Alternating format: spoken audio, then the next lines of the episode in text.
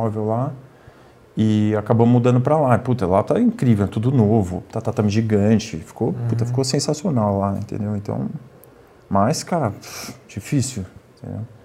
Você sabe, né? Ser dono de academia é, é, é uma guerra, né? É uma guerra. Ainda mais coisas muito específicas, né, cara, que é jiu-jitsu e, e você vê essas outras academias que tem um pouco de tudo, assim, né? Spinning ou não sei o que tal. É sempre uma vida um pouco mais. Você está sempre é, usando essa palavra em inglês, mas é um pouco hedging, assim, que você sempre tem, ah, aposta aqui, tem um segmento em alta aqui, outro aqui, a coisa meio que equilibra uma hora, né? É. Agora, eu sei bem, porque o André também, comigo, a gente sempre teve academia desde moleque, assim, né? Então sempre via, assim. O André tá fazendo o quê? O André, cara, ele abriu uma academia nova, por incrível que pareça. Ele abriu uma academia que chama Sweat, que é daquele conceito HIT, já viu falar? Não.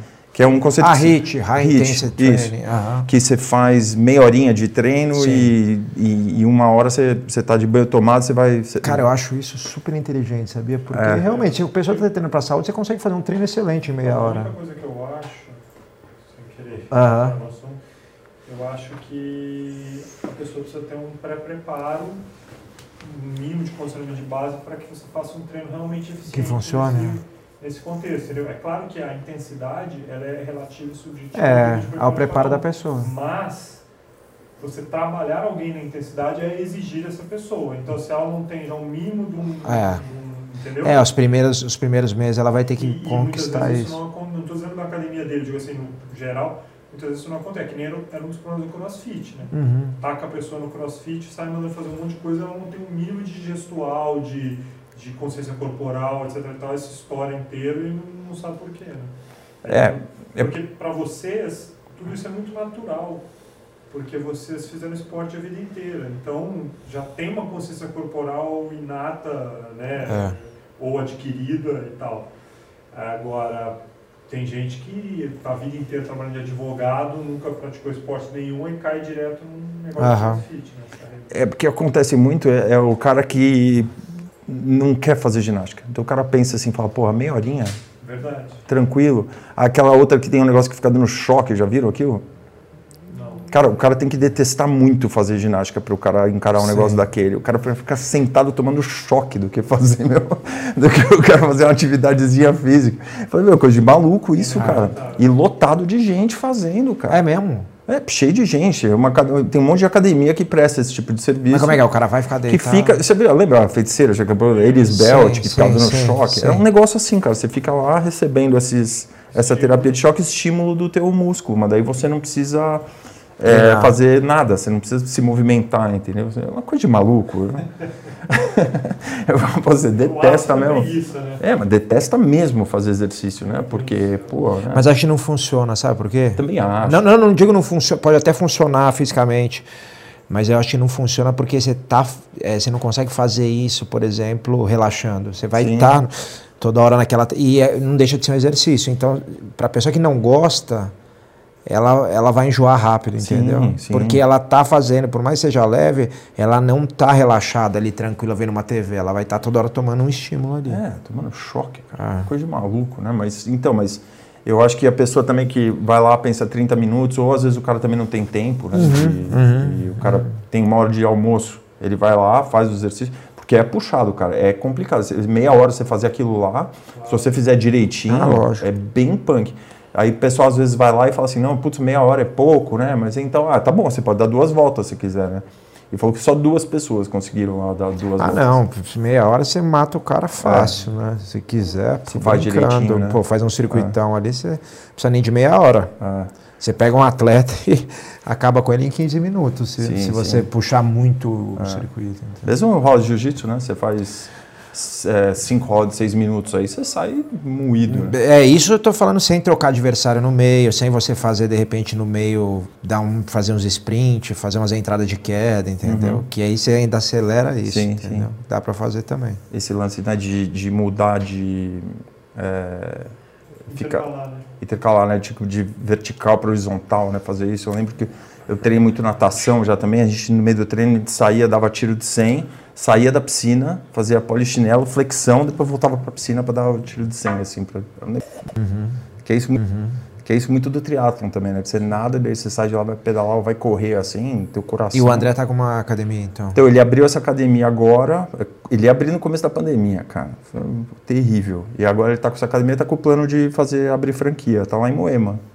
Tá. Ah, ainda bem que ele não abriu, então, no começo da pandemia. Ele, ele ia abrir e não conseguiu, né? E aí foi postergando, postergando, conseguiu abrir agora. E tá indo super bem. Tá feliz Bom. da vida lá com a academia, né? Bom. Vocês estão aonde agora? Na Vila Leopoldino, ali Vila na Leopoldino. Imperatriz, é. Uhum. Mas faz um ano que a gente abriu lá. Onde você estava onde, onde você estava antes? Ali do lado também. Também. Mas era muito grande, um galpão muito grande. Esse é esse aí que está mostrando aí. Uhum. Aí a gente a gente saiu desse foi para um menor, um terço mais ou menos do tamanho, o lugar. E é só jiu-jitsu? Aí, aí tinha outras coisas, mas lá é só jiu-jitsu. Só jiu-jitsu. É. Tipo aquele linha da aliança, assim, que é só jiu-jitsu, não tem funcional, não tem nada. Não tem. Não tem MMA? Tem, cara, tem o jiu-jitsu para MMA, né? Tá. E MMA tem alguns profissionais que treinam lá, mas uhum. não é tipo assim, aula de MMA, isso não tem. Ah, tá. Aula para o público não tem. Tem aquela, aquela aula do tenso, ainda existe? Sim, mas é o jiu-jitsu pro MMA, né? É, existe. É bem praticante mesmo. Assim, é, e né? enche essa aula, a galera gosta. Não tem um viés. Não, não, profissional nenhum. Mas bota um pouco de manopla no meio, essas coisas Estamos começando a botar, os caras estão pedindo, pedindo para fazer um pouquinho de sparring. A gente separou um dia da semana para. Sempre tem aquela ilusão, mas, né, é, que tá é, porrada e tal. Então, mas com cuidado, devagarinho, uma vez por semana, aluno selecionado, porque senão você perde aluno. Não. Sim, total. É. O pessoal, pessoal, por causa né, da, da, expansão do UFC, o pessoal chama muita atenção, né? Do cara uhum. lá e também se sente bem. E no fundo você, você surfa o mesmo conceito do sucesso daquelas aulas de perfumaria de boxe, primeiro e depois de Muay Thai, né? Que teve, é, nos anos 2000 começou a ter uma época que estava na moda, na moda mulher treinar boxe, depois, uhum. década passada, começou mais o Muay Thai e tal. É, que é essa dinâmica. As pessoas, na verdade, elas não querem apanhar, né? Se machucar, sair na porrada, elas não têm ideia do que é um treinamento. Mas essa dinâmica de bater manopla, de bater aparador, de mesmo que tudo errado, que você não fique corrigindo muito para a pessoa não se frustrar, a, principalmente a mulherada acha muito divertido, né? Sim. E tem, tem gente que dá aula assim nos parques, né? Vendo Ibirapuera, fica puxando... De lote, na pandemia de lote, assim, muita gente. E no fundo essa aula, o grappling é mais complexo, né? Essa aula, assim, de não dá para você fazer só essa dinâmica. Para ser é. grappling você tem que corrigir tecnicamente e tal. Mas no fundo é o mesmo, a mesma ideia, né? Um pouco mais técnico, mas a mesma ideia uhum. de ter, um, ter esse produto. E aí é inevitável que os caras vão começar a querer botar uns aparadores no meio circuito, ah. essas coisinhas de bate aparador, dá uns sprawl, aí faz uma guarda. Uhum. E você tem a mesma paixão de dar aula que você tinha como lutador? Ou... Cara, eu, eu sou professor anti-lutador, né? Anti Porque na verdade todo mundo que treina jiu-jitsu eh, já você começa aprendendo a dar aula. Né? Você tem muita essa, essa relação que não tem em outros esportes de luta, né? Por exemplo, judô, o cara é o atleta ou professor. No, sei lá, boxe, o cara é atleta ou treinador, né? Wrestling.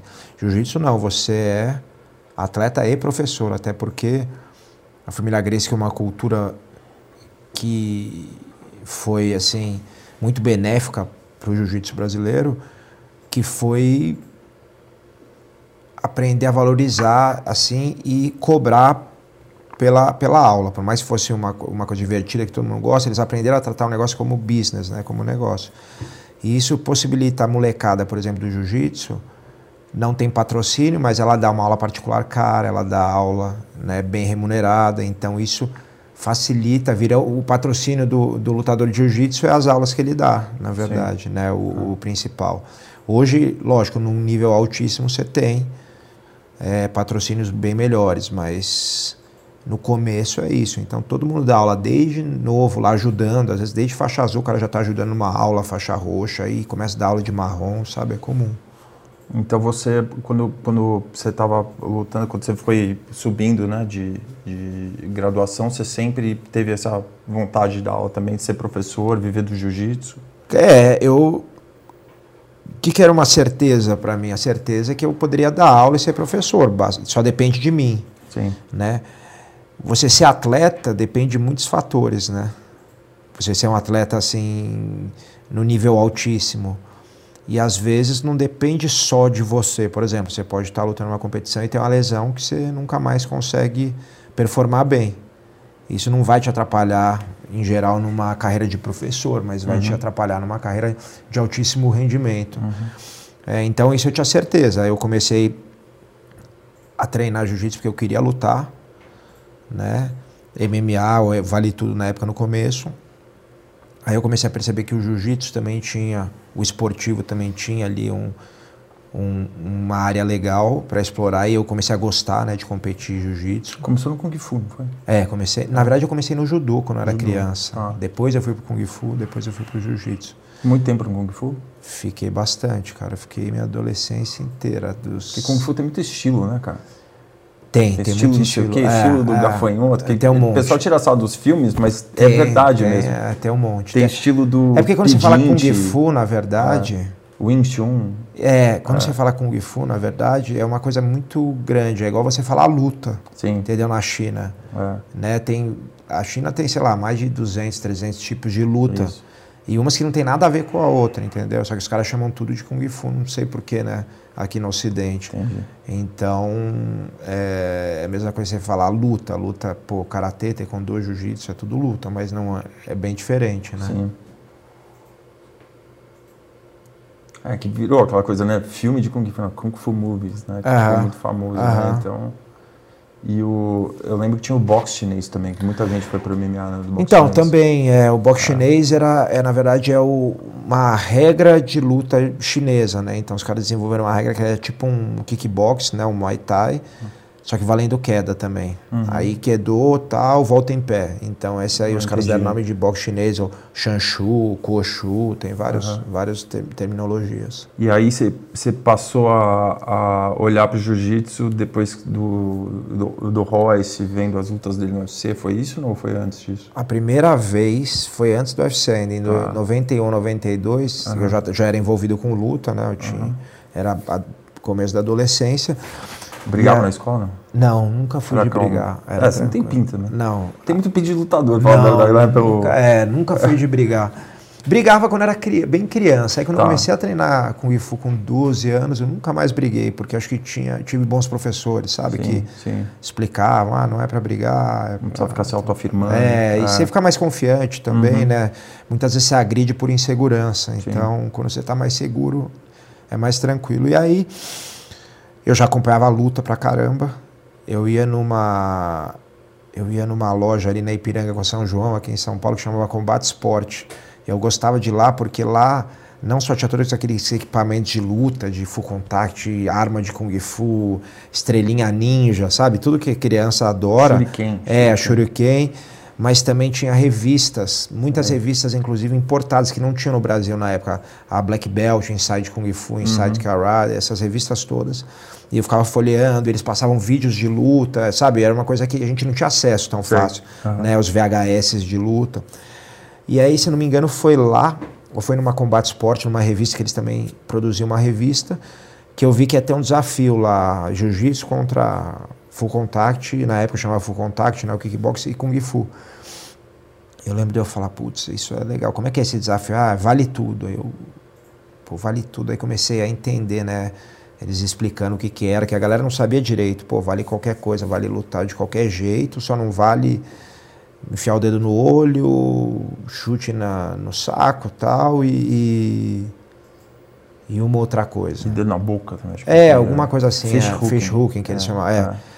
É uma outra coisa assim que não valia, o resto vale tudo. Eu falei, uhum. pô, isso eu quero ver, porque naquela época, para quem hoje em dia entra na luta agora, não entende que a gente treinava para aprender uma defesa pessoal. Uhum. Para aprender, você aprender se alguém vier te bater, né, que era uma coisa comum até em São Paulo na época, né, briga, Sim. tinha Sim. muita molecada em rua, gangue e tal. Sim. Eu, eu vejo isso hoje ser menos comum, mas era mais comum a violência de rua, né, de briga, de festa, de Sim.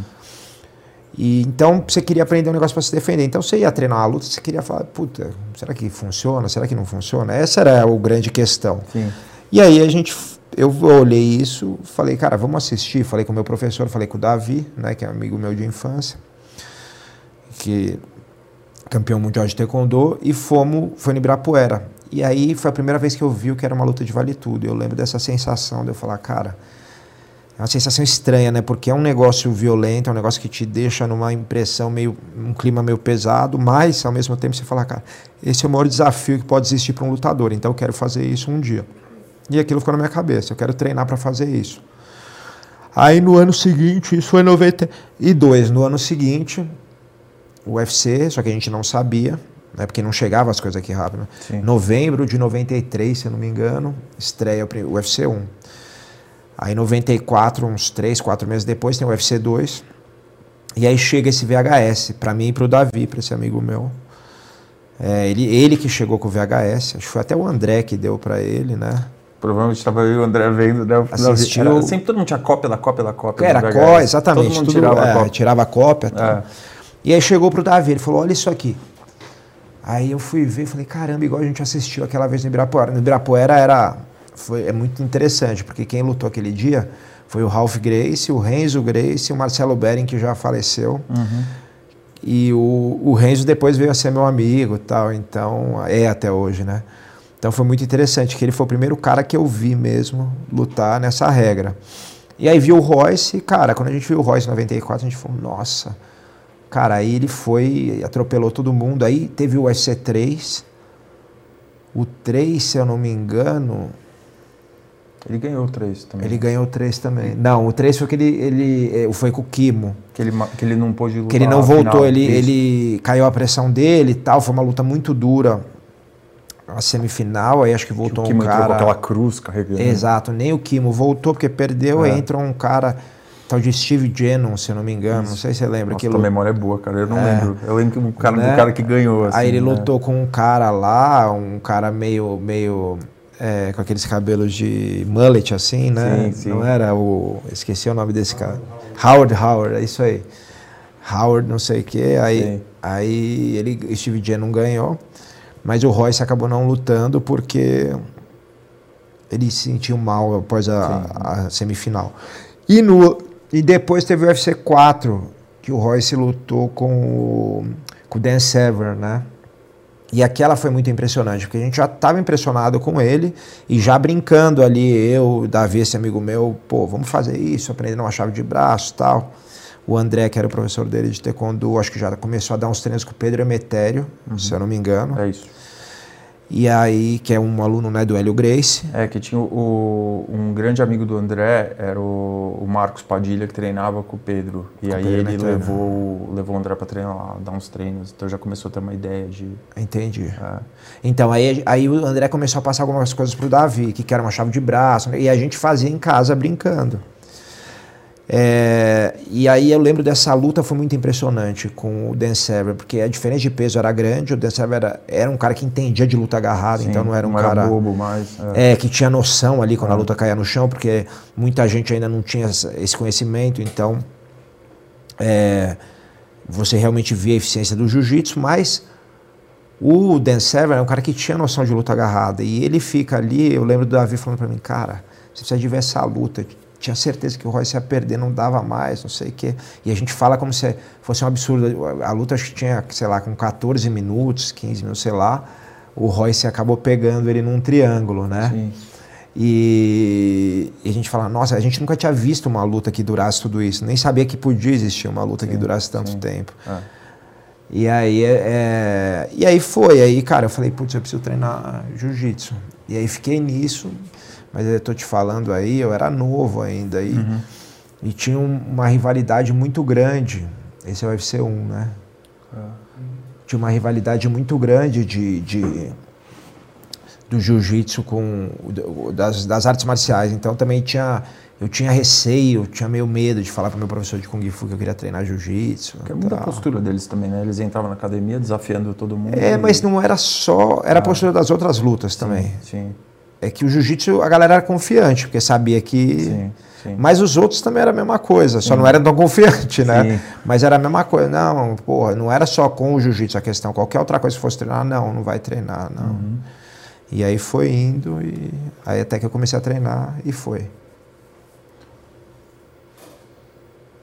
E, e, quando você começou a treinar, você sentiu já muita aptidão já? Você falou, puta, cara, isso aqui eu, estou me sentindo muito bem aqui. É, é, uma coisa que você já pensou, que você falou, puta, cara, é uma coisa que eu, que eu vou fazer durante muito tempo, que é uma coisa que, que eu tenho muita aptidão. Eu, eu não sei se isso foi só comigo, mas o jiu-jitsu é muito agradável, né, de sim, treinar. Sim. É muito gostoso, então a galera é. se vicia muito rápido. É.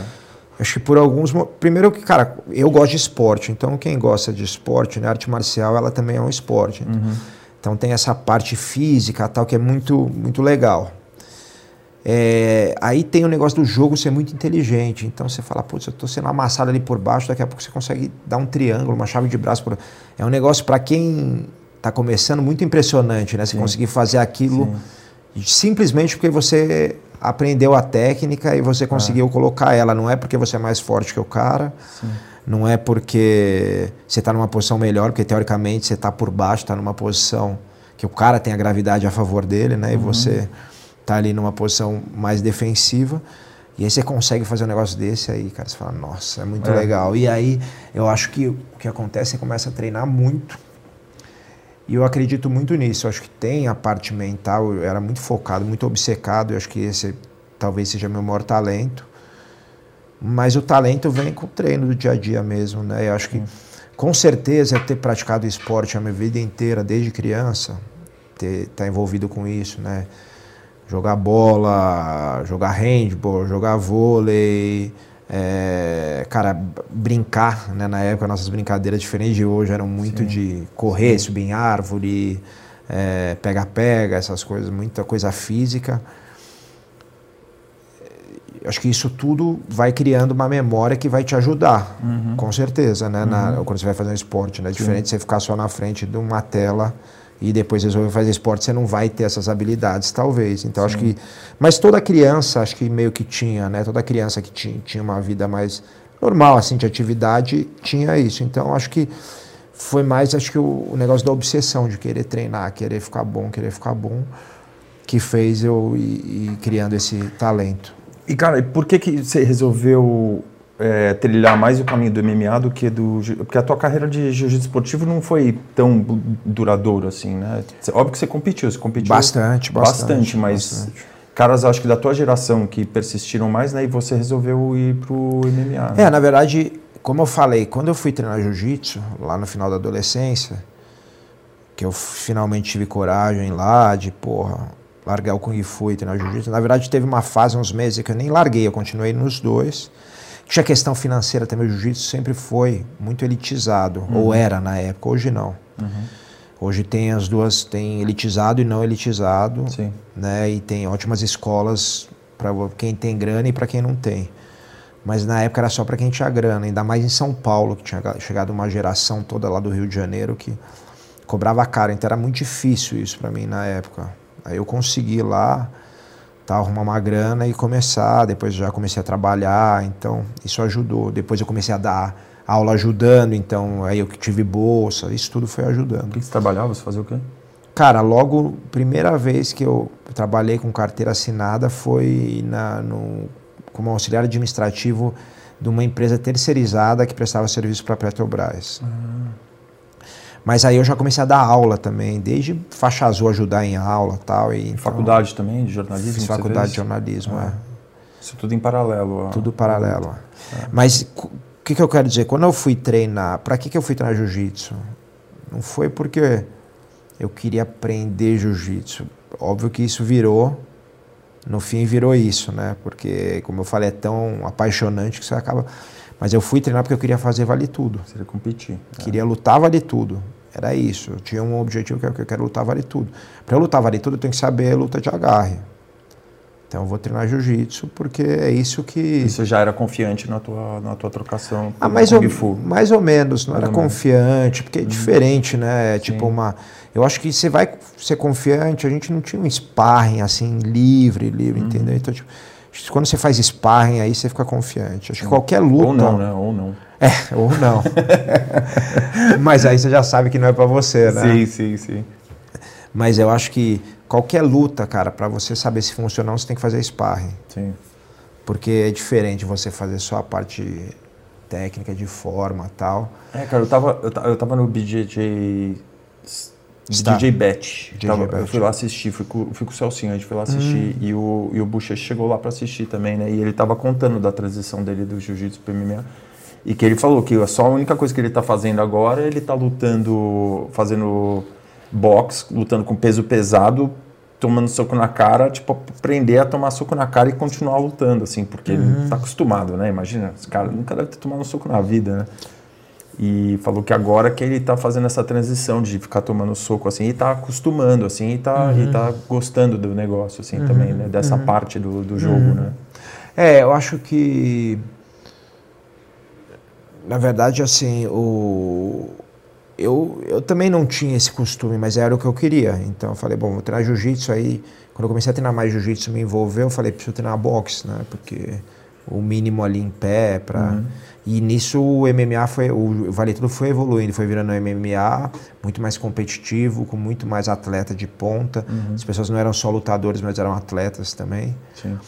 E aí eu, eu tava com um olho aqui outro ali, entendeu? Então é, eu tava competindo no esportivo porque era a minha opção ali na época, mas eu já queria ir pro MMA. Talvez se eu caísse numa equipe voltada pro MMA, tipo uma Brasília Top Team na época, Carson Grace, vai, na época que eu comecei, nem existia a Brasília Top Team. Uhum. Eu teria ido direto. meio que direto para ah. MMA. Não sei se direto, porque mesmo a galera lá da época, tipo Paulo Filho, é, ou o pessoal mais antigo, tipo Zé Mário, Murilo. Competiram bastante. Competiram muito, ah. porque não existia também tanto evento assim de vale tudo, né? Era, era uma coisa que estava começando. Sim. Aí já veio uma geração um pouco depois da deles que já foi direto pro, pro MMA. Mesmo, por exemplo, na Nova União, o Zé Aldo, o Zé Aldo chegou a competir bastante, que não como faixa preta, Sim. mas até a roxa, marrom, chegou a ganhar, acho que brasileiro. Celso, Celso lutou com ele algumas vezes. Então, Zé Aldo. Então, acho que de, em, direto MMA é uma geração mais nova mesmo. Uhum. Então, por isso que eu fui pro jiu-jitsu. Quando eu comecei a ganhar as coisas, então eu fui vice-campeão mundial de azul, aí no outro ano ganhei de roxo, depois ganhei de marrom, falei, opa, Dá para fazer um caminho aqui. Uhum. Então, vou fazer um caminho aqui, construir um nome, porque aí eu já chego também no MMA com uma experiência e um nome maior, né? em vez de só ir para o MMA. E, e, até porque, quando você constrói um caminho no jiu-jitsu, né, tanto lutando quanto aula, você cria uma coisa muito sólida que você tem um. Você pode viver disso né, para o uhum. resto da vida. Uhum. Como professor, você nem precisa ser campeão, mas se você ainda for campeão, ainda é um, um plus, né? Que você uhum. tem, um a mais que você tem e o MMA é muito incerto, porque o MMA não, aquilo que eu falei, não depende só de você, depende menos ainda de você. É, como é que eu posso explicar isso? Na verdade, o jiu-jitsu, alto rendimento, é o que eu falei, tem vários fatores de sorte, azar que podem te tirar do caminho. Então, diferente da aula que tem menos esse fator externo, né? Uhum. Mas depende de você estudar, você ser um bom treinador, você se esforçar, tal. Tá? O alto rendimento tem tudo isso, mas tem também um fator sorte, né? Porque, cara, como eu falei, você pode se machucar, é, você pode, cara, fazer uma cair, sei lá, vários campeonatos seguidos com o campeão na primeira luta e perder, e aí você vai tirando sua confiança, e não é porque você não tinha condição. Faz luta duríssima com o cara, mas você sempre cai na primeira luta e perde, aí perde. Aí você vai tirando sua confiança, você não ganha os títulos, o tempo vai passando. No MMA você multiplica isso por, entendeu? Ao cubo. É, o funil é muito estreito. O funil é muito estreito é. e tem uma coisa assim que é fundamental, a diferença fundamental é o seguinte, você depende do promotor. Você não depende de você. O jiu-jitsu é o seguinte, eu lutei o Mundial esse ano, dei azar, caí numa chave ruim, no ano que vem eu tô lá de novo. Entendeu? Eu só preciso me classificar. Como eu faço? Só depende de mim. Eu vou lutar esse brasileiro, vou ficar até tal colocação. Eu vou lutar esse paulista, vou ficar até tal colocação. No MMA, não. Você pode ser, cara, o melhor do mundo. Se o promotor falar, não, você não vai lutar aqui, ou você não vai disputar o cinturão, porque, simplesmente porque ele não foi com a sua cara, entendeu? É uma coisa totalmente imponderável. Sim. Ou porque ele tem um outro atleta que ele quer te passar na tua frente, qualquer coisa. Né? Exatamente, né? porque é coisa. é gosto pessoal. Cara. Sim. Então, assim, é uma coisa. É complicado você apostar todas as fichas, né? A gente, eu, o Edu, que é meu empresário também, a gente sempre fala isso para molecada. Quem tem condição de fazer, principalmente moleque novo, uma carreira no jiu-jitsu e aí fazer essa migração, é, é uma opção muito melhor, né? Porque você tem tempo, você, cara, vai você dá o tiro ali no MMA, mas não deu certo, cara. Aliás, vários caras fizeram isso, sabe? Fizeram uma experiência no MMA. Não é nem que não deu certo, mas eles acabaram ter, já começaram a ter muito sucesso na outra parte de academia, de business. De... Ah, o Fábio, né? Por exemplo. O Fábio, o André Galvão, que agora está voltando, vai voltar a lutar MMA, pelo que eu vi, mas assim, é um cara que teve tanto sucesso na. começou o business puxar tanto que ele acabou não podendo se focar. O Xande Ribeiro, que é até amigo meu também, tá um dos melhores atletas de todos os tempos de jiu-jitsu, também foi indo. Aí viu que o, a parte do negócio estava dando mais certo, acabou voltando o Roger Grace, entendeu? É, por exemplo, vamos dar um exemplo hoje atual, o Bochecha, que é o maior campeão que a gente já teve, mais, sei lá, 10 vezes ou mais campeão mundial, na faixa preta. Ele começou a se aventurar agora no MMA, fez duas lutas, se não me engano. Foi muito bem nas duas, finalizou tal. É, tá num evento no One, que eu acho que é um evento que gosta dele, então isso ajuda, né? E gosta dele porque ele fez por merecer, ele é um moleque irrepreensível no jiu-jitsu, né? É, pode ser por muitos considerado o melhor de todos os tempos. Mas vamos dizer que ele deu um azar e Deus me livre não dê certo, uhum. né? Ele perca algumas lutas, eu vou para uma organização tipo uma organização como o UFC, que é muito competitiva e não, não dê certo. Então. Cara, ele volta e ele vai ter sempre, cara, o sucesso dele ninguém tira que ele teve no jiu-jitsu, entendeu? Sim. E ele pode ser um puta professor, treinador, dar seminário para o resto da vida. Então acho que quando você olha a sua vida, e eu já vi isso lá atrás, você tem que olhar lá para frente e pesar, né? Como é que eu vou jogar as cartas aqui para fazer o hedge, né? Tá redeado, é, né? Redeado, tem que ter é, um pouquinho em cada ponto, assim, né? Como é, na vida, né? É, e tem uma hora que você tem que dar um all-in, né? Tipo assim, no MMA foi meu caso. Teve uhum. uma hora que eu falei, eu fiquei naquela vou, não vou, então o jiu-jitsu, cara, já estava começando a me dar uma boa condição, assim, de dar alguns seminários, viajar para fora do país, dar aulas particulares por um valor caro. É, tinha títulos bons, né? Eu já tinha ganho vários títulos. É, e aí você vai fazer essa migração para o MMA, que é uma coisa nova. Então você está começando uma nova carreira. Por mais pareça igual, não é. E aí você tem que deixar de fazer várias dessas coisas para se dedicar. É, você deixa de ser o cara, né? Você era o cara ali no jiu-jitsu, de repente você chega num lugar que você é mais um. Não, assim, exatamente. Né? Você tem que ser provado. Isso né? é uma coisa, né? Quem, é. Mas isso é uma questão de trabalho de vaidade, acho que não tem Sim. Muito problema. Mas o principal é o seguinte: eu vi isso acontecer com vários amigos meus. Você tem um padrão de vida X. A hora que você faz essa migração para o MMA, seu padrão de vida vai cair. Porque você vai dar menos aula, ou você vai praticamente parar de dar aula. Então, de onde você vai tirar seu sustento? Você vai ter que fazer uma escolha, tipo, ó, eu vou passar sufoco um tempo, mas eu vou investir nisso. E. Você era solteiro na época? Não, eu já estava casado. Quando eu fiz a transição, eu já estava casado. Ah, com filho? Não, ainda não tinha filho. Acho que Sim. isso também foi uma ajuda. Foi, foi uma ajuda. De você Porque não. Eu vejo amigos meus que. Você poder arriscar, né? Um pouco mais. Né? É, é, eu vejo amigos meus com filhos que foram e voltaram. O cara não arrisca. Eles foram, tinham, eles tinham um padrão de vida já até melhor que o meu, já muito bom. Falaram, eu vou, foi, vou, cara. Aí fala, Pô, chegou para mim, alguns amigos meus campeões mundiais falaram, cara, eu tô perdendo dinheiro, uhum. deixando de dar seminário, dar aula particular, tocar minha academia para ficar só treinando, e aí chegar lá para ganhar um dinheiro que no começo não é alto, e aí incide imposto, incide, cara, tudo que você tem que pagar, né? Os custos todos de, de um treinamento para uma luta. Então não chega todo aquele dinheiro que as pessoas veem, e mesmo assim no começo não é alto. E simplesmente, para, por exemplo, se você fizer uma luta, você não se apresentar bem naquele dia, de repente o promotor olha e fala: Não, não quero mais esse cara aqui, tchau, vai embora, entendeu? Ou teu oponente se machuca, cancela a luta. Tem isso também, você, você treina, cancela fora. a luta, exatamente. Ah. Ou você faz uma luta, você ganha, vai bem, mas o cara acha que não foi legal e quer dar oportunidade para outro cara, por Sim. exemplo, para chegar numa luta mais legal e aí você nunca chega. Então, assim, é um. É um, é um risco que é você tem que tomar, mas tem que saber que está tomando esse risco. Sim. Quando você quer. Mas, como eu falei, era o que eu queria. Sim. Eu sabia o que eu queria dele. Não era que tipo assim, eu estava no jiu-jitsu e falei, ah, não, eu quero fazer MMA porque agora é moda, porque é legal e porque dá dinheiro. Sim. É um negócio que você viu aquilo Não, e, e- era, foi justamente o contrário. Eu fui treinar jiu-jitsu porque eu queria fazer vale Sim, tudo, né? Sim. Porque eu acho que a pessoa vê aquilo lá, né? É o, é desafio extremo, assim, né? De, de uma coisa, né? De você estar ali, né, cara, na, numa, numa uma jaula, né? Que seja, É. e você e o cara, né? É, é a última forma de competição, né, cara? Cara, em termos de luta, é o desafio mais extremo que tem, né? Eu acho que, comparando com o surf, é o cara que pega onda gigante, né? Sim, sim. Como desafio, não tô falando, né, é, nem como competição, o que, que é mais difícil, o que, que não Você é. viu tão- aquele documentário de Nazaré que tem na HBO?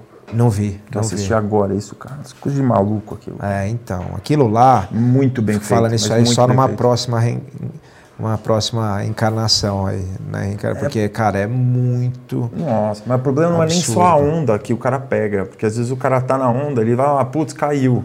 Aí de repente vem o swell atrás. Aí É, se, o cara, se o cara não tá na, naquele morro onde as pessoas assistem, o cara não tá com o radinho falando que o cara é jet ski, o cara do jet ski não acha o cara na água. É. E o cara fica tomando vaca na cabeça uma atrás da outra. Não, e cara, quem nunca, quem nunca entrou no mar, acho que até quem nunca entrou pra, quem entrou para lutar já uma luta de campeonato, independente de qualquer coisa, taekwondo, judô, ju- entende o que é a adrenalina de uma luta. Sim. E aí você multiplica isso para entender o que é um, um evento como entrar num UFC com milhares de pessoas vendo ao vivo, mais milhões no mundo e nas- no maior desafio que você tem.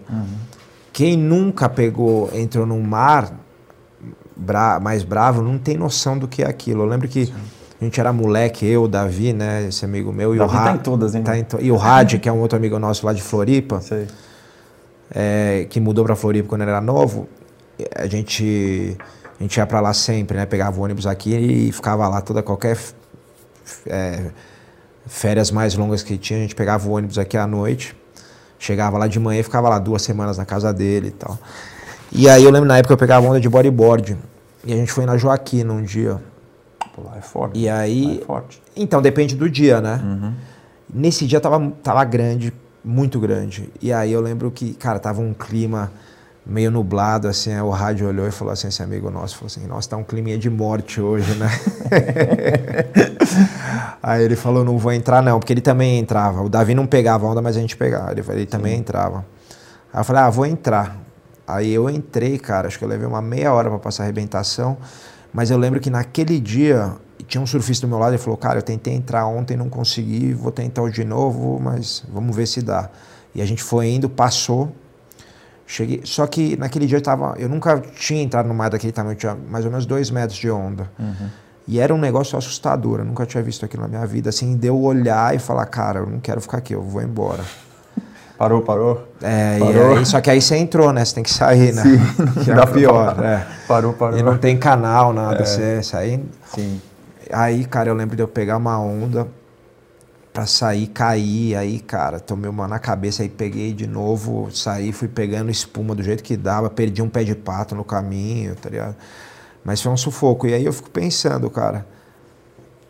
Aquilo era uma onda de dois metros, que é uma monstruosidade já, né? Você imagina, cara, essas ondas que o cara pega de 9 30 metros, metros. 10 metros, Sei lá, 12 não sei- metros. não é. sei- nem sei o tamanho. Cara, tem de todo tamanho, É, mas essas de grande. Nazaré é muito grande. Muito grande. cara. É de muito grande. Waimea, Maverick. Waimea, Coisa de maluco aquilo, cara. é, eu fui, eu fui pra Waimea, mas não tava. O Waimea, quando não tem onda, é totalmente flat, né? É.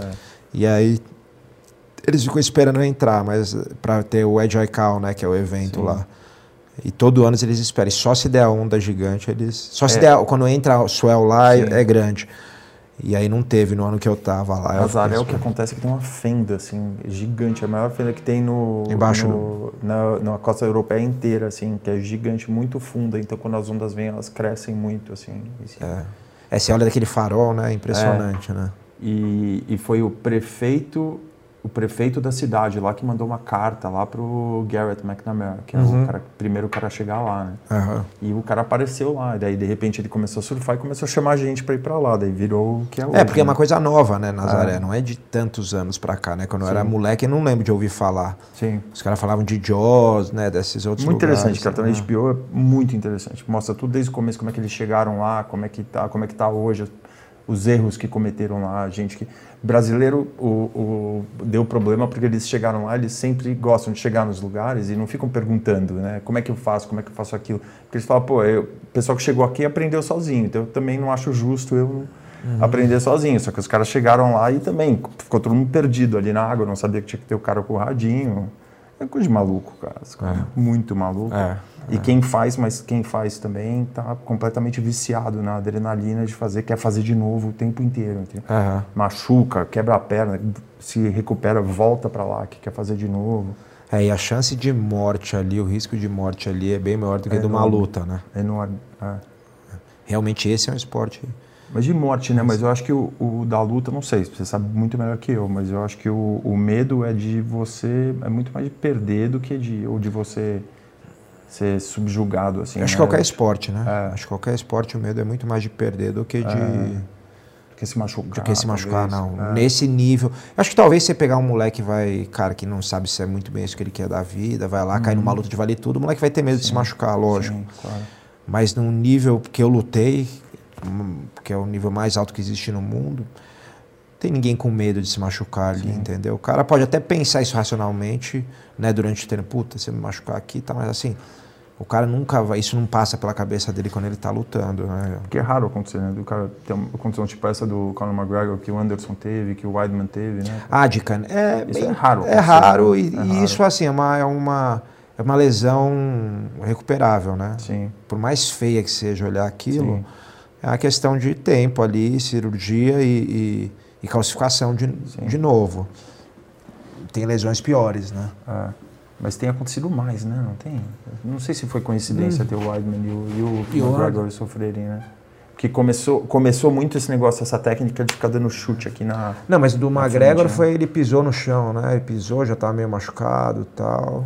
É, não sei, pelo que eu vi. E já tá, e aquela luta, e aquela lesão ainda caiu do céu, né, pra ele, né? Caiu, porque ele tava apanhando. Tá, já tava tomando um pau na luta. Tava tomando e, um pau. E deu, foi um e jeito de, de, novo, né? É, dos caras conseguirem contar uma história diferente, Sim, né? sim. Aí não, não baixou tanto a é, ação dele. Quem né? entende sabe, né? Sabe. Mas é, assim. Que ele ia perder, né? Pra luta. Quem entende de luta, 10% de quem tá assistindo, entendeu? Sim. 20%, sei lá. Que entende. Que entende assim, não é que entende pra cacete. Tô falando que entende um pouco mais, né? Bom, você pega uma torcida de futebol, né? Quantos por cento entendem um Sim. pouquinho ali de futebol, entende o que é um treinamento, entende. Sim né, que, que é um esquema tático, a grande maioria é torcedor. Só. É difícil aquele cara ter fome ainda também, né? Quem? Que esse cara, o McGregor, né? Ah, cara, acho que isso. Mesma fome que os outros. Né? Eu acho que isso não tem a ver com. Ah. E, então, depende do que você dá valor na sua vida, né? Uhum. No caso dele, talvez seja difícil, porque ele é um cara que dá muito valor pro dinheiro, né? Uhum. Parece que dá, pelo menos a gente nunca sabe o quanto é marketing e o quanto não é. Uhum. É um cara que dá muito valor a isso. Bota o dinheiro assim como uma coisa muito importante. Uhum. Cara, o Kelly Slater ganhou todo o dinheiro que ele podia ganhar e continua, entendeu? Até outro dia com vontade Sim. de ganhar, Sim. ser campeão. É... Cara, o, o Messi, o Cristiano Ronaldo, os caras não é problema, não é dinheiro, né? Sim. Muito ganhar, e os caras continuam com fome de, né? ah. de ganhar. Então, ah. assim, é, o, é a gana de ser o melhor, entendeu? Sim, é isso. Sim. Então, é, depende qual que, é, qual que é seu drive, né? O que, que te faz você querer. Não estou nem julgando, não estou falando. Total. Né? Acho que é muito difícil. Tá tudo certo. É muito difícil. É difícil. É, muito difícil. E se o drive do cara é dinheiro, porra, o ah. cara conquistou tudo e conquistou a grana e tá certo mesmo. Sim. Entendeu? E beleza, não tem nada Sim. errado nisso, mas Sim. o meu, por exemplo, não é, entendeu? Não é grana, é, é querer ser sempre, cara, e provar, provar que funciona, que eu tô, vou usar o jiu-jitsu lá, então uhum. cada um tem o seu. Uhum. E então é isso, eu acho que, que fome tem a ver com o que, que, você, que, que você coloca ali em, como sua, a sua, seu alimento, né? Cara, a tua carreira do UFC, eu lembro da luta que eu vi, assim, uma das mais marcantes que eu vi luta sua foi a tua com o Tio Sonnen, assim.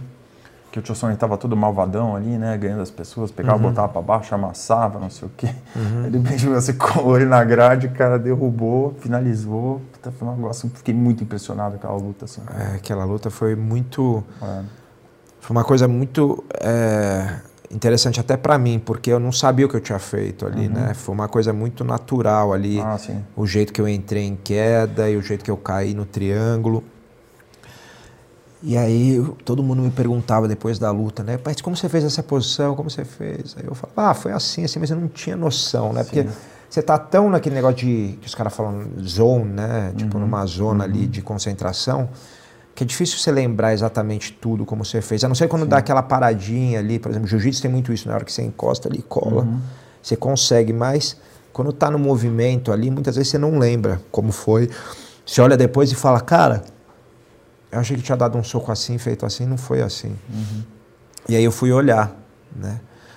E eu lembro que o Saulo Ribeiro, que foi um grande campeão de jiu-jitsu, ele estava na Inglaterra para uma luta lá do Diego Sanches, de um outro cara que treinava com ele. E ele, e ele eu, eu, como eu estava com o corner, só o Alejara, que era meu preparador físico, e o Vanderlei Silva, que era um parceiro de treino, um amigo, é, um, né, o Vanderlei que todo mundo conhece, tal, ele me ajudava nessa época, eu treinava muito com ele em Las Vegas, ele veio. Só que eu posso ter três corners, e aí não tinha um terceiro corner, o Saulo estava lá, eu falei, Saulo, quer ficar no meu corner? Porque é bom ter um cara do jiu-jitsu, né? Eu sou do jiu-jitsu. Ah, não, eu fico. E assim que acabou a luta, acho que ainda no octógono ele falou para mim: que você fez ali? Como é que se deu aquela queda? Eu falei: Cara, não sei. Não sei. Aí eu falei: Preciso ver. Aí eu fui olhar ó, quando acabou a luta. E. Você consegue achar a camisa dessa aí? Ah, essa aí. Essa mesmo. É. é. Aí é Diego Sanches versus Joe Stevenson, Sim. era a luta principal. A luta principal. Você vê o Alejara lá, o Saulo, e vai estar o Vanderlei. E, ah, é que ah, cortou, né? É. é. Aí, aí, aí, a queda. Aí. E, cara, aí eu. Ó, foi um clinch. É. Você vê que. Aquilo com o pé aqui, né? É, eu joguei ele... meio que uma queda que o pessoal é. chama de queda de sacrifício, né? Isso. Mas o principal, a hora que ele, eu caí por cima, uhum. ele põe a mão por baixo, eu joguei todo o peso no braço dele. Porque se eu quisesse ir pro triângulo ele na hora, você vê que eu demorei um pouco para ir pro sim, triângulo. Sim, sim.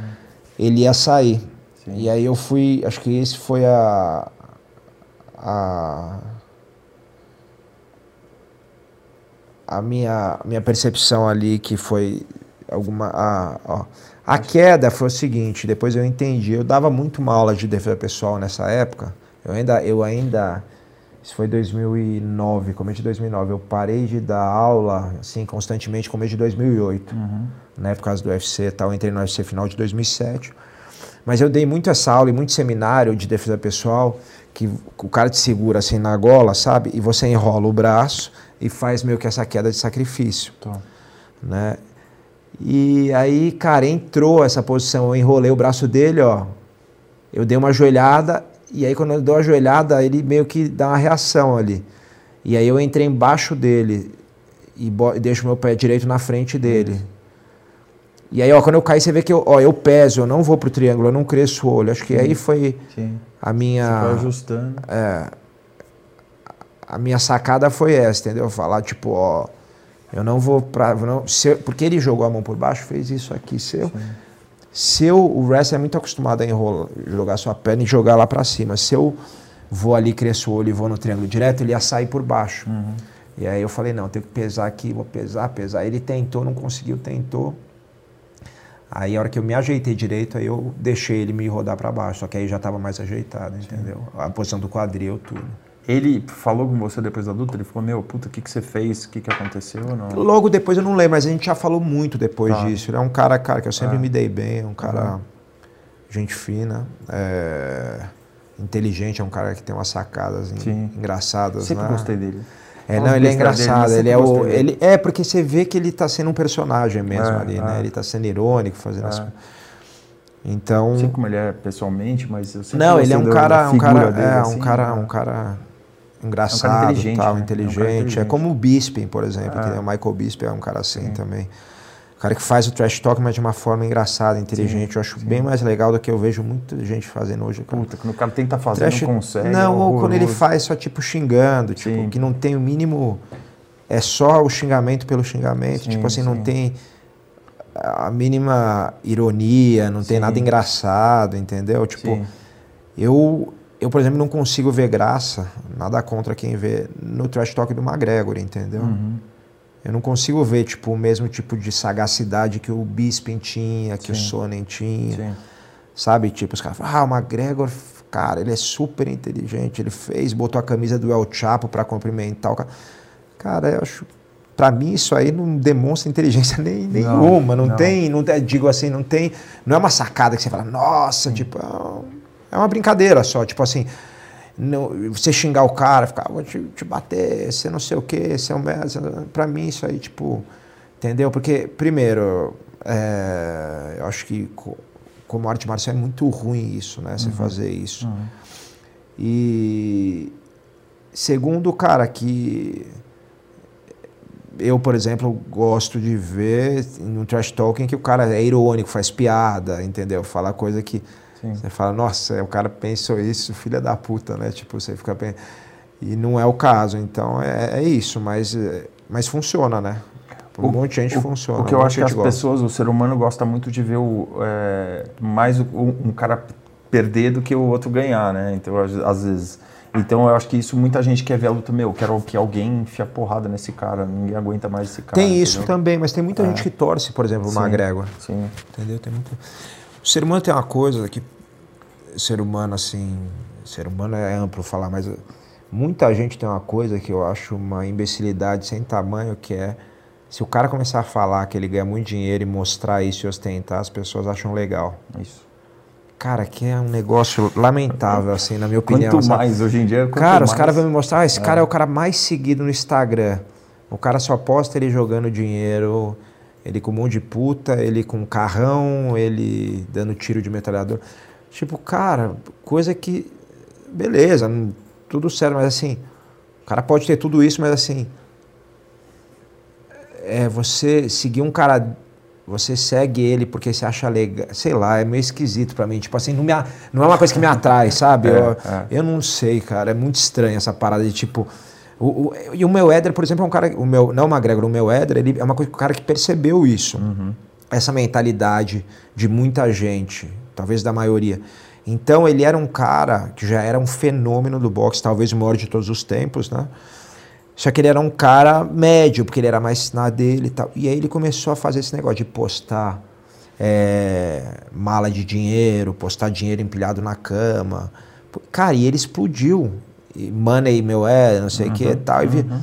e, eu não entendo, cara, a imbecilidade da, da galera de achar que isso é maneiro pra caralho pra mim. Tipo, cara, isso é uma coisa tão sem valor assim que. E, e não, não só julgando, né? Que eu já tô julgando, mas também de realmente não não ser uma coisa que eu não consigo ver porque que é atraente, tipo, o que, que é legal. Entendeu? Porque é legal de curiosidade, às vezes você vê uma vez, não sei o que, agora você virar um fã e seguidor daquela pessoa por causa disso que eu não consigo, eu não consigo entender, cara, é muito é, louco. O... Uma vez eu vi o, o, o Mussassi, sabe o Guerrero Mussassi? Mussassi. Falando disso, dessas coisas, das discussões.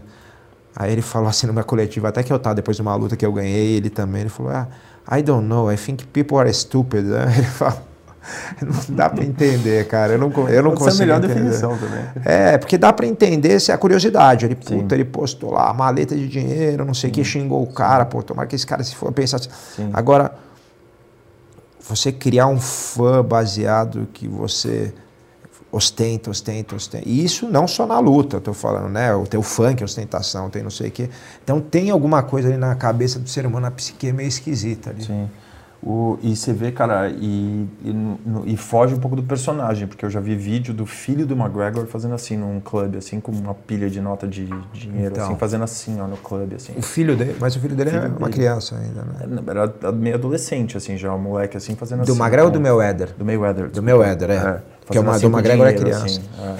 Então, é. É, é, é, cara, o que, que você está ensinando, né? É. De valor, né? É, ele vê o papai, papai faz assim, é legal fazer assim, ó, com dinheiro.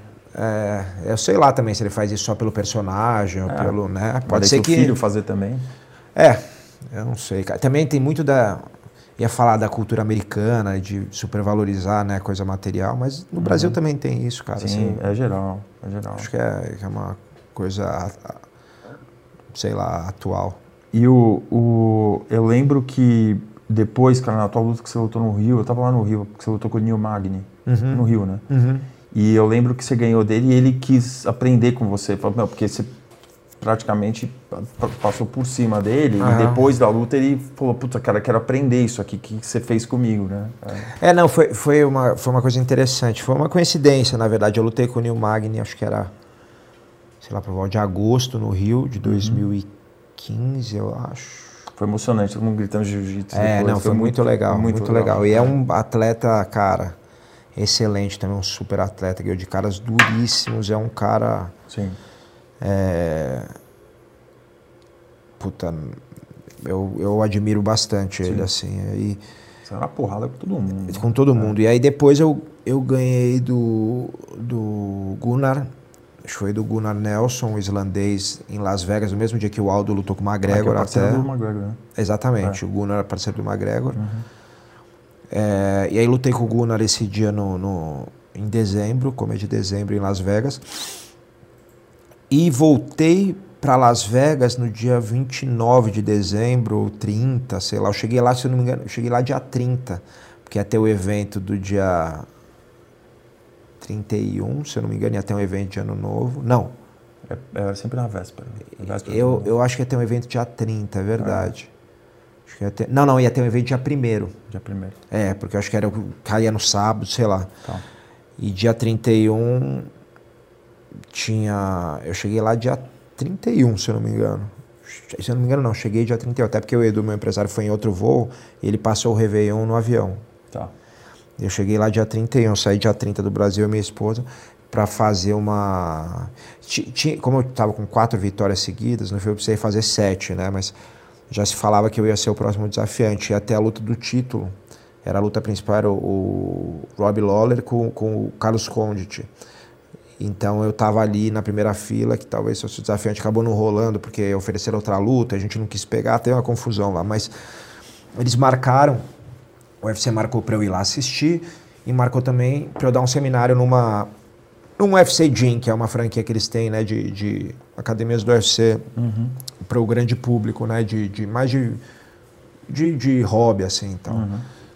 E aí o o, o Magni tava lá também para esse evento e aí ele ele pediu, ah, posso ir no seminário que você vai dar? Eu falei, claro, pô, pode ir, a gente já lutou, tá tudo. Aí ele foi lá, foi um seminário rapidinho de uma hora, foi um aulão mais, mano. Mas aí eu até conversei com ele, porque eu vi uma luta dele depois que ele ganhou até, mas ele perdia muita posição, né, de costas. E aí eu dei uns toques de, de princípio ali, né, de domínio de costas, né, porque antes de finalizar você tem que saber dominar, né, não adianta você chega nas costas, perde, chega, perde, que acontece muito. E no MMA é mais tricky, como os gringos falam, né, mais engana mais, porque o cara do jiu-jitsu, ele não tem a porrada ali, a porrada parece que ela vai só te ajudar, mas ela pode te atrapalhar também se não souber usar. Porque toda vez que você bate, você desconecta as mãos, você, você muda de posição, você muda o peso do seu corpo de uma maneira que você não está acostumado. Né? Isso eu estou falando sem kimono, né? Claro. De kimono mais ainda, que você tem o kimono para corrigir os erros quando você está caindo errado nas costas. Mas mesmo sem kimono, do, do jiu-jitsu é diferente do, do MMA, né? Do sem kimono do MMA. O jiu-jitsu no MMA ele tem um, um fator soco, né? Soco, cotovelada, o que você usar de golpe traumático. Então, você tem que adaptar. Acho que isso que foi o que eu fiz muito bem né, na minha carreira. Acho que melhor do que o- todo mundo foi adaptar a hora que você luta, jiu-jitsu, a hora que você dá um soco, a hora que você luta, dá uma cotovelada. Porque parece simples, parece que é só montar e sair dando soco, mas não é tão simples quanto parece, sabe? Toda vez que você vai dar um soco, você está mudando seu centro de gravidade, você está dando abertura para o cara escapar, para o cara inverter a posição. Sim. Então você tem que entender isso. E depois que você baixou, mas depois que você baixou de peso, o teu jogo mudou bastante, né, cara? Ficou muito mais eficiente, né? Ou não? Eu acho que a gente foi uma, uma, uma. Na verdade, foi um resgate que foi devido a mesmo ao, ao plano tático da equipe toda, da minha equipe de treinadores. Então, o Edu, que é meu empresário, meu head coach, também ele passou a ser meu head coach e trazer o jiu-jitsu de volta. E aí, Você treinava o Shogun também, né? ele treinava o Shogun também. É. Ah.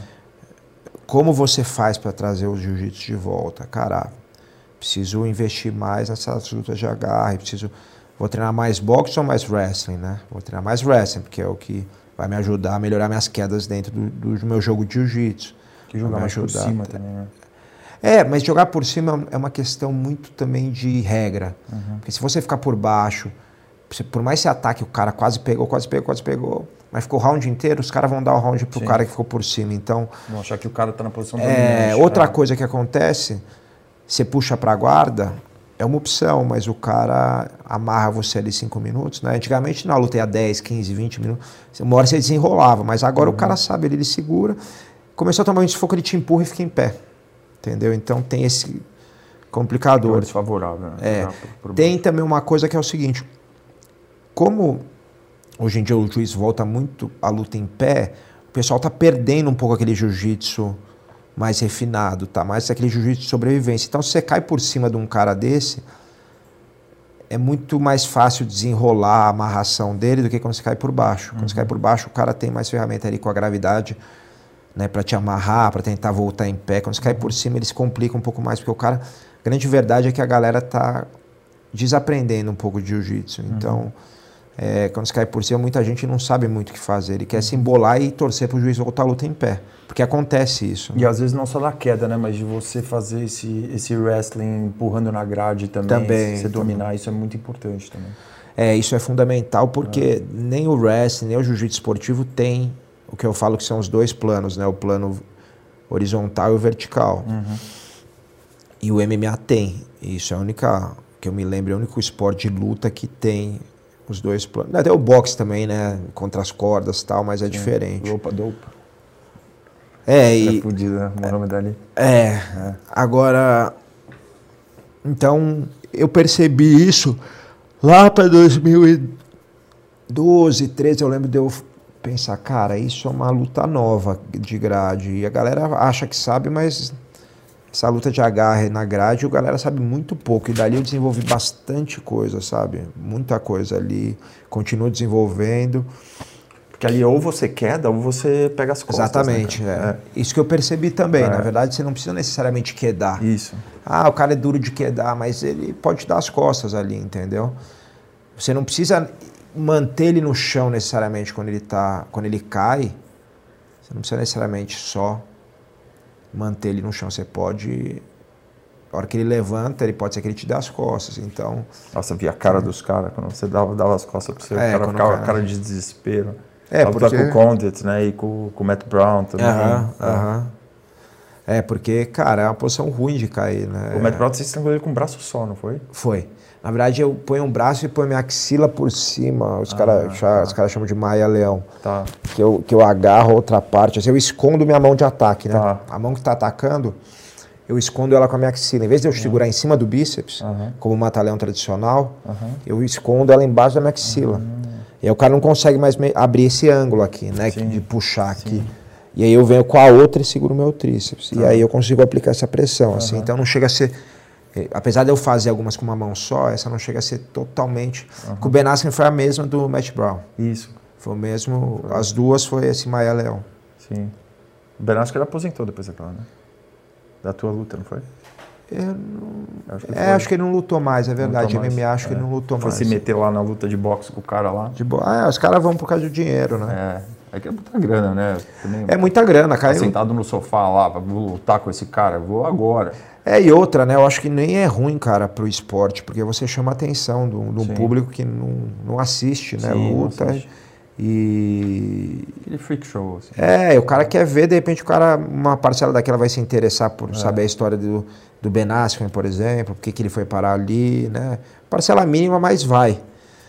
Então acho que é interessante para o esporte. Você cria uma concorrência também para os eventos, isso é sim, é bom porque. Sim. Dá uma bagunçada ali, né? Dá uma bagunçada, é. dá uma mexida. A é. concorrência é bom sempre, né? É, aquele moleque é bom de, de, de conversa, aquele Jake Paul. Bom, também, exato. E, e é outras. O dele, né? É, você vê agora, por exemplo, tem cara que falar, não, eu quero que meu contrato acabe porque eu quero lutar, porque eu sei que eu vou fazer, sei lá, Sim. muito mais dinheiro. Com a thriller, né? E aí você obriga os eventos a pagarem mais. Então, Sim. um vai puxar. É bom isso, na é verdade. Bom. Eu não acho ruim, não. É, aquela luta do Holyfield, cara, com, com o Vitor. Muita gente falou, pô, que absurdo o Holyfield ter lutado, mas pensa, o cara lutou boxe a vida inteira. Pô, você não quer, meu, 500 mil dólares para lutar com um cara de, de MMA lá, para fazer um round de boxe? Eu vou agora. Lógico. Vou lógico. fácil. Lógico. Aí foi lá, tava meio sem perna ali e perdeu a luta, mas É. não dá para condenar o cara para aceitar uma luta dessa, porque o cara vai, vai hoje de novo se mandarem, né? Lógico. O cara nunca mais vai ver esse dinheiro na vida. né? É, acho que você nunca pode condenar ninguém. O cara que entrou lá, cara, tem que é, Sim. ser aplaudido, porque ele não é fácil, né? Você Sim. entrar pra fazer uma luta, tudo que envolve você botar ali sua cara para as pessoas te julgarem, não é, não é uma é, é, é bem extremo assim, né? Qualquer coisa, acho que cara, até um cara que é músico vai tocar, o cara está se colocando à prova o que a grande maioria das pessoas faz de repente fechado e, e tem seus fracassos e vitórias e ninguém vê o que é ela não vai ter nunca o prazer que a gente tem quando a gente tem uma vitória mas também ela não vai ter o impacto de uma derrota tão grande o desprazer né Sim, tão grande é, o cara para se colocar lá ele se coloca nessa posição de poder ser esculachado por milhares de pessoas. Então isso aí é- tem que ser respeitado É, cara, e ninguém, e ninguém tem sucesso sem ter insucesso, né, cara? não Ah, não tem é muito mais insucesso do que sucesso É, todos os caras que, que eu tenho falado aqui, né? Porque eu comecei isso aqui na pandemia, assim, né? Que é uma Aham. coisa que eu sempre quis fazer e eu nunca fiz porque não tinha tempo, né? Trabalho com outras coisas. Uhum. E, e aí eu resolvi trazer aqui, cara, eu tá sendo um privilégio para mim, que eu sempre trago gente muito interessante, que nem você, que nem, putz, que nem o Fábio, que foi aqui, que Uhum. gente sentou, que foi legal pra caralho.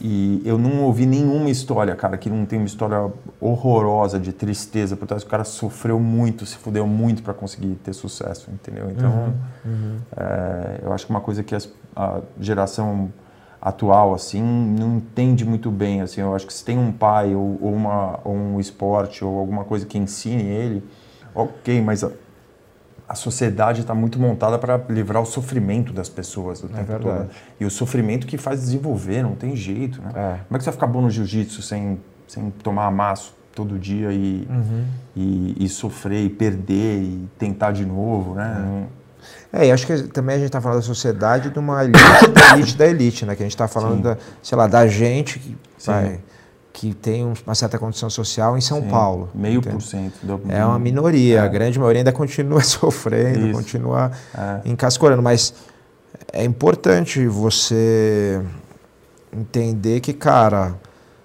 é o que você falou, nem tudo é livrar a pessoa de, de desconforto, entendeu?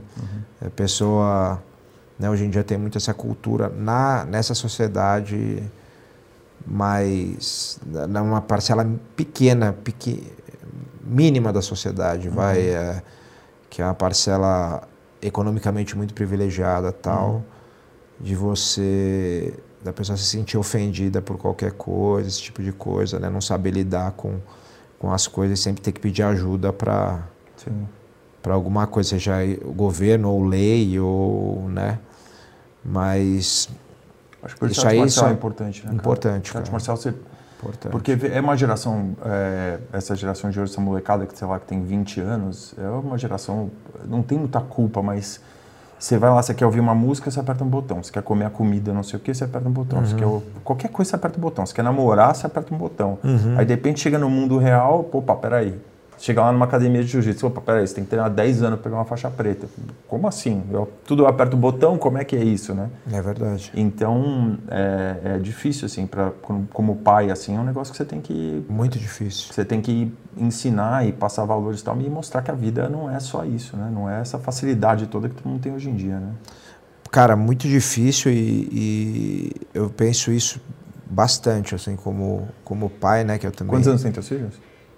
10 e 8. Ah, eu tenho A menina 12 e tem- 10. é, uma menina de mesma 12 e um coisa. menino de 10. né? Mesma coisa, a menina de 10 e a menina de 8. vai- Uhum. vai- a menina vai fazer 11 e o menino vai fazer 9, agora começo do ano. Uhum.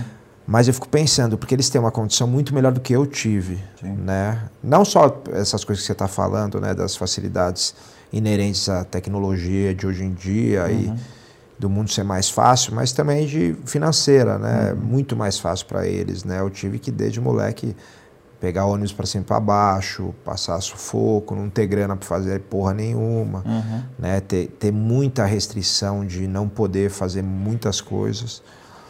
Mas isso forjou, né? Uhum. Forjou quem eu sou. Sim. E eu fico pensando isso com eles, porque como é que eu vou fazer para forjar? Esse é um quebra-cabeça que eu tento resolver constantemente, sabe? Forjar, o esporte é obviamente uma opção, né? Excelente.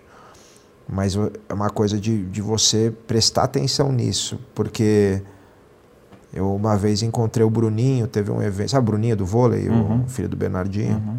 E eu lembro que eu perguntei isso para ele, né? Ele gosta de luta, tal, ele estava num evento, que era um evento que o UFC fez lá no Rio, isso estou falando acho que 2011, 12, alguma coisa assim. E eu estava conversando com ele e falei, cara, como é que você fez para ser, né, talvez um dos melhores, se não já foi o melhor levantador do mundo, uma das melhores seleções do mundo, sendo que seu pai, cara, você já teve tudo ali, né? Você teve uma condição boa, teve... e ele falou, o pai Meu dele pai é... da mãe, né? É, exatamente. A mãe também é super campeã. É, na verdade, a mãe dele não é a Fernanda. Ah, não é? Não, é a Fernanda é, é, ela a, é, a Fernanda é segunda mulher. É, segunda é. mulher. Que ela tá namorando um cara meu vizinho. Ah, é? Tô vendo ela todo dia. É, né? então, na verdade ela é filho da Vera Mossa, não?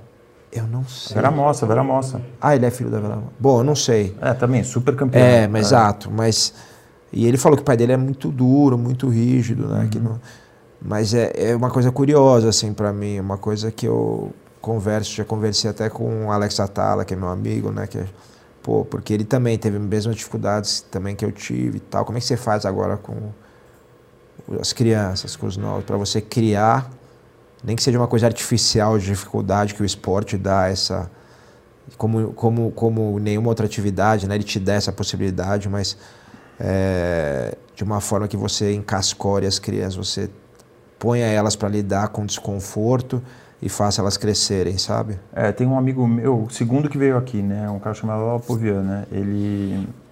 Como ele, ele chama? chama Marcelo Lapovian. É armênio. Armênio. É. Ele, ele é. Ele, cara, ele foi, ele foi um dos únicos brasileiros a competir em Olimpíada de Inverno, né, de esqui, né? Uhum. Teve a Olimpíada de Nagano, ele era o único cara com a bandeira lá na comitiva. Sério? Né? Então ele, ele, ele competiu alguns anos, eu acho que foram uma ou duas Olimpíadas, Mundial, né? Uhum. Aí um momento ele decidiu que não era para ele, né? Ele viu que ele nunca ia ser campeão, campeão, uhum. ele falou, pô, meus amigos todos correndo, ganhando dinheiro, eu vou tocar a vida, né? Eu vou começar a trabalhar. Aí ele teve, ele estava esquiando de brincadeira, teve uma lesão seríssima, a perna dele torceu no meio, ficou cinco anos tratando da perna, assim. E ele, e ele começou a estudar muito, né, essas coisas de é, motivacional, essas coisas, acabou virando headhunter. Uhum. Inclusive, quando o UFC veio para o Brasil, ele que, que indicou o Giovanni Decker para o UFC, para ser, tá. ser é, o, o, CEO deles Sim. no Brasil, né? Uhum. E ele está escrevendo um livro agora sobre o que, que, por exemplo, qual é a diferença do Tim Cook para o Steve Jobs? Né? Ah, o que, Tim Cook é da expedição da Não, tá. o Tim Cook é o presidente da Apple, que, que, que ah. virou presidente da Apple depois que o Steve Jobs morreu. Né? Ah, tá, entendi. Então, qual é a diferença? Então, é um cara super, né? tipo, um cara é, nível de excelência absurdo, né? Ah. Mas aí tem o outro que, que é mais que ele, assim, que, que nem a gente estava falando. O leigo olhar não consegue ver a diferença entre um e outro. E ele está estabelecendo um paralelo a todos esses caras excepcionais, o que, que eles têm de diferente? Ele falou que todos tiveram uma ruptura, uhum. de alguma maneira, assim, entendeu? Que ou é, brigou com o pai, ou teve uma morte, ou aconteceu alguma coisa muito ruim na vida deles, assim, mas alguma coisa que é, gerou essa dificuldade de ter que superar uma dificuldade muito grande na vida para chegar num nível de excelência alto, né? Uhum. E, e, e, a gente teve um papo muito interessante aqui, porque eu, ele estava falando de como que ele vai fazer isso com o filho dele também, que o filho dele teve uma condição também de vida excelente, né? Tudo que quis na vida e ele pensa nisso o dia inteiro, como é que eu vou colocar essa ruptura na vida dele, assim, entendeu? Que às vezes não é uma que seja uma coisa artificial, assim, ou botar um moleque no exército, não sei, alguma uhum. coisa assim, mas é... Uhum. E ele pensa nele, ele está acabando de escrever o livro agora, mas ele só fala disso, né? Você falou nisso, eu lembrei. Que ele só pensa nisso, como é que ele vai passar isso pro filho dele, né? Que... Acho que esporte é uma puta é. ferramenta. Sim. Luta, então, é o, eu acho que é o pináculo, é o topo do topo, né? É, Porque é. esporte é uma puta ferramenta. Quando você fala de luta ainda, você está mais no alto ainda, né? puxando a sardinha para o meu lado, porque está lidando com, com vaidade no nível mais alto, né? Não é Sim. é você só perder. Sim. Você perder, às vezes, apanhando, tipo, sendo...